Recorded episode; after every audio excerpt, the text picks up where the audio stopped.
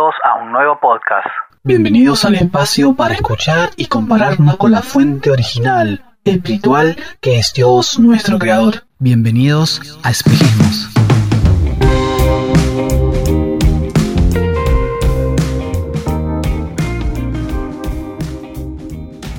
Hola, ¿qué tal? ¿Cómo están? Bienvenidos al tercer episodio de Espejismos.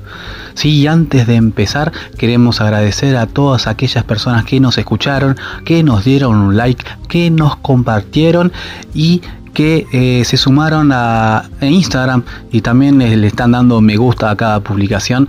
Nada, queremos agradecer cada cariño y cada gesto de ustedes hacia nosotros. Así que nada, empecemos con este nuevo capítulo de Espejismos. La historia de hoy se encuentra en el libro de Juan, y aunque la trama sea corta, tiene mucho contenido entre líneas. Hoy hablaremos del primer milagro de Jesús. ¿Qué podemos aprender del primer milagro de Jesús? Te vas a preguntar. Bueno, quédate en la manera que te puedas que te pueda enganchar un ratito más y lo vamos a descubrir juntos.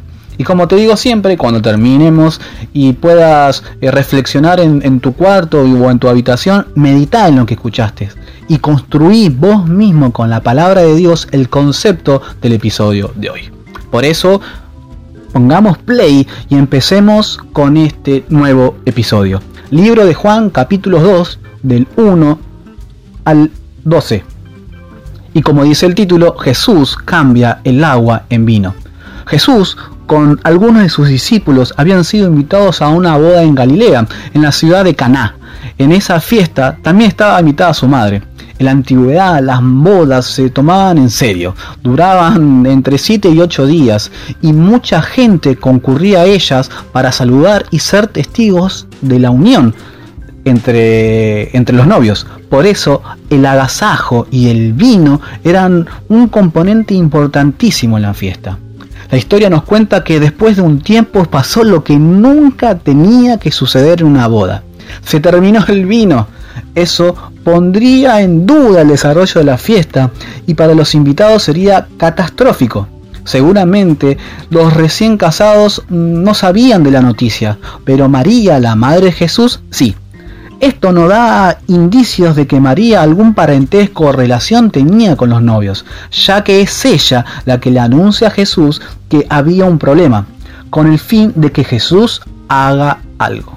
Jesús no le contesta muy simpáticamente a la madre y le dice que todavía su hora no había llegado. ¿Qué hora? Nos estamos preguntando. Y seguramente el mostrarse como el Hijo de Dios, el iniciar el camino como el Mesías. María acudió a su hijo. Nosotros también debemos acudir en la presencia de un problema. Jesús siempre nos va a ayudar a cómo resolverlo. Jesús termina involucrándose en el asunto. Y como dijo la madre, todos los que estaban a su alrededor hicieron lo que Jesús pidió. Dice que en ese lugar había seis tinajas de piedra. Estas se usaban para el ritual de purificación. En cada tinaja entraban aproximadamente 100 litros. Jesús da la orden que llenaran esas tinajas con agua. 600 litros de agua tuvieron que llenar y para visualizar más o menos cuántos serían 600 litros de agua serían como mil botellitas de, Coca-Cola de 600 mililitros. Al terminar de hacerlo, Jesús le da la orden a los sirvientes que, saquen un poco de la muestra de las tinajas y las llevaran al encargado de la fiesta. Este la prueba, pero ya no está probando agua, sino vino. Y según lo que dice la palabra, era riquísimo. Tanto que el encargado llamó aparte al novio y le expresa la sensación de haber probado un vino de esa índole. Dice la palabra, todos sirven primero el mejor vino. Y cuando los invitados ya han bebido mucho, entonces sirven el más barato. Pero tú has guardado el mejor vino hasta ahora. Después de esta señal que hizo Jesús, sus discípulos comenzaron a creer, ya que había revelado su gloria. Ahora bien, este milagro solamente es testificado en este Evangelio. El libro de Juan es reconocido como un libro espiritual en comparación con los otros tres evangelios que ponen más énfasis en los sucesos. Por eso, esta pequeña redacción en la cual Jesús interviene para, eh, para convertir el agua en vino, se puede hacer una lectura entre líneas. Jesús enseñó siempre a través de parábolas, milagros y discursos. En cada conversación tenía la oportunidad de confrontar a las personas. Este milagro también Jesús no quiere hablar, y aunque parezca banal, o sea, la necesidad es la falta de vino. No necesitó la fe de ninguno, ni el perdón de pecados de otros. Solamente Jesús lo hizo. Fue el inicio de su ministerio. ¿Será que en este milagro está escondido el ministerio de Jesús en la tierra? Por eso, empecemos de nuevo. Analicemos cada elemento de este milagro. El milagro se realiza porque, porque hay una necesidad. La necesidad es el vino. El vino, con su efecto pasajero, representa para los hombres de la Biblia la felicidad. Eran utilizados en fiestas para celebrar hechos importantes y para alegrar el corazón. Salmo 104.15 nos confirma esto. Representaba el consuelo, el vino mezclado con mirra era utilizado como analgésico para olvidar el dolor. Representaba la medicina para aliviar otros malestares. Y representaba la abundancia. Los que tenían mucho dinero tenían viñedos y vendían ese vino, lo que generaba mucho ingreso. El que tenía mucho vino tenía abundancia. Y todas estas características espiritualmente las tiene el Espíritu Santo nos da gozo para transitar las pruebas y dificultades y nos consuela cuando estamos lastimados, nos sana de toda enfermedad espiritual actual y generacional y nos da en abundancia, no en dinero, sino en dones espirituales. Por lo tanto, en el vino, en este milagro, podemos deducir que significa el Espíritu Santo. Otro elemento es el agua, y era utilizado además de consumo personal para saciar la sed como elemento para purificación exterior para lavarse el cuerpo. Y por último, las vasijas de piedra utilizadas para la purificación que se las llenaba de agua para purificarse las manos antes de comer, lavarse los pies y la cara de acuerdo a sus ritos. Teniendo todos los elementos descriptos, podemos analizar la historia desde otro punto en medio de una fiesta, en medio de una celebración, que se quedan sin vino, se quedan sin el Espíritu Santo. Se quedan sin el combustible esencial para seguir conectados a Dios. Recordemos que en el Antiguo Testamento nos habla de una nación que conoció a Dios por temporadas, que iban al ritmo de personas que se animaron a escuchar a Dios, pero que después de un tiempo el pueblo hacía lo que quería. El pueblo de Dios conocía a Dios por las acciones que unos pocos podían hacer. Ese vino dejó de fluir, dejó de ser disfrutado, ya que más de 400 años habían pasado de que el último profeta había hablado. Ya no había alegría, ya no había sanidad, no había consuelo ni prosperidad. Los viñedos dejaron de dar frutos y el pueblo nuevamente se desconectó de Dios. El vino es símbolo de que Dios estaba con su creación. Es la consecuencia de seguir sus mandamientos y de obedecerlos. La palabra de Dios dice, es mejor la obediencia que miles de sacrificios. Es la alegría que el Dios de los ejércitos les diera la victoria siempre, que la abundancia y la paz se podría disfrutar en medio de su pueblo. ¿Cuántas veces nos pasa lo mismo? Nos quedamos sin el vino espiritual ya no hay gozo, sino heridas sin sanar. Y lo que abunda en nuestras vidas es el pecado, las malas decisiones, las malas experiencias y nos ahogamos en nuestro propio pensamiento, aislados del amor de Dios. O cuántas veces nos hacemos esclavos de nuestra propia teología y, nos y no dejamos que el Espíritu Santo llene y dé vida a esas palabras. ¿Cuántas veces aún con Jesús en una fiesta no tenemos el corazón sensible para poder disfrutarlo? ¿Cuántas veces nos reunimos en su nombre pero nos mantenemos apáticos a su presencia? Jesús le pide que llenen las vasijas que eran para la purificación con agua y a partir de allí el milagro comienza a fluir. El llenar las tinajas con agua es símbolo de purificación. Para que el milagro sucediera, era necesario estar listos para purificarse. Ese era el ministerio que enseñó Juan el Bautista, enseñando y bautizando en el Jordán. Es necesario tener una vida limpia, una vida en constante actualización con Dios. Debemos estar limpios completamente para poder disfrutar el vino del Espíritu Santo. Hay que estar completamente limpios para que el Espíritu Santo llene nuestras vidas. No podemos entregarnos a medias. Dios quiere todo. Cuando ejecuto la acción de ponerme a cuenta con Dios, habilito que Dios me llene con su vino nuevo.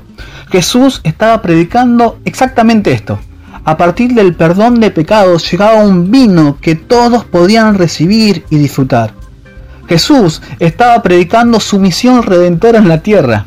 Y este vino es mucho más rico porque sacia y es puro porque no se rebaja con agua para modificar la calidad ni su precio. Y es abundante porque todos tienen acceso a él. Era necesario que el vino viejo, las glorias pasadas y los paradigmas que tenían sobre Dios se agotaran, que la mentalidad de sacrificios desaparezca, ya que una nueva manifestación del poder de Dios se estaba por derramar. Pero era necesario que la gloria pasada se acabara para que la gloria postrera se pudiera derramar en medio del pueblo de Dios. Necesitamos dejar atrás todos los paradigmas que marquen a un Dios eterno en una cajita de fósforos. Debemos creer en un Dios que hace imposibles y que, sustenta, y que sustenta al justo.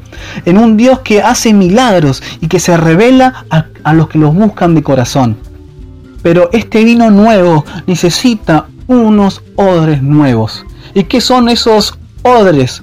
Eran una bolsa hecha de cuero, usualmente de cabra, que en tiempos bíblicos se usaban especialmente para contener líquido. En el libro de Marcos 2, 18 al 20, Jesús nos advierte que es necesario que renovemos nuestros odres para colocar el vino nuevo. Y esto tiene una justificación científica. El vino nuevo fermenta y rompe los odres viejos que no ceden ante la energía liberada por la fermentación del vino. O sea que al romperse echa a perder el vino nuevo. Por eso es necesario modificar nuestro envase, el templo del Espíritu Santo, dice Pablo. Debemos hacer remodelaciones en nuestro corazón para no perder el regalo de Dios. Tal vez es por eso que nos sentimos vacíos. Queremos llenarnos, experimentar el poder del Espíritu Santo, pero no estamos decididos a cambiar nuestro corazón. Queremos un evangelio, pero sin sacrificio. Queremos la salvación sin dejar morir nuestras viejas actitudes. Queremos todo sin dar nada a cambio. Queremos el amor de Dios sin pasar por la convicción de pecados. Queremos el gozo sin pasar por la confrontación y la sanidad de las heridas pasadas. Queremos, pero no dejamos que Jesús actúe, sane y renueve nuestro corazón. Romanos 12.2 nos dice, no se, amolden, no se amolden al mundo actual, sino sean transformados mediante la renovación de su mente. Así podrán comprobar cuál es la voluntad de Dios, buena, agradable y perfecta. Debemos renovar nuestra mente y nuestro corazón siempre y no conformarnos con los moldes que nos ofrece este mundo. Debemos ser esos hombres y esas mujeres que vigilan la integridad de nuestro corazón. No sea que por amoldarnos a las filosofías actuales nos olvidemos de cómo es, cómo está nuestro cántaro espiritual y nos quedemos sin vino y la filosofía del viejo hombre comience nuevamente a resurgir. Romanos 2.28 nos dice, lo exterior no hace a nadie judío, ni consiste la circuncisión en una señal en el cuerpo. El verdadero judío lo es interiormente, y la circuncisión es la del corazón, la que realiza el espíritu, no el mandamiento escrito. Al que es judío así, lo alaba Dios y no la gente. Y con este pasaje terminamos. Y seguramente Pablo hace referencia al judío pero vamos a cambiar esa palabra judío porque no somos judíos. Yo no soy judío. Y hablemos del, cristiano. No es el exterior el que te hace cristiano. No es, no es lo que sepas de la palabra de Dios lo que te hace cristiano. No son las palabras bonitas, no es tu ministerio, no son las medallas ni los diplomas ganados, sino es la marca de Jesús en tu corazón que hace el Espíritu Santo cuando llena todo tu ser. Es sentir el Espíritu Santo en tu cama o en tu habitación hablándote para alentarte o corregirte. Es el gozo del Espíritu Santo que limpia tus lágrimas y te regala una sonrisa. Es el Espíritu Santo que te consuela y el que te anima a no abandonar. Es el Espíritu Santo el que te hace recordar las palabras en el momento justo. Es el Espíritu Santo el que te llena de fe y de convicción para orar por lo imposible. Es el Espíritu Santo que te hace un verdadero cristiano y que encuentra el favor de Dios siempre. No dejes que el Espíritu Santo se pierda en tu vida. No te conformes con estar vacío.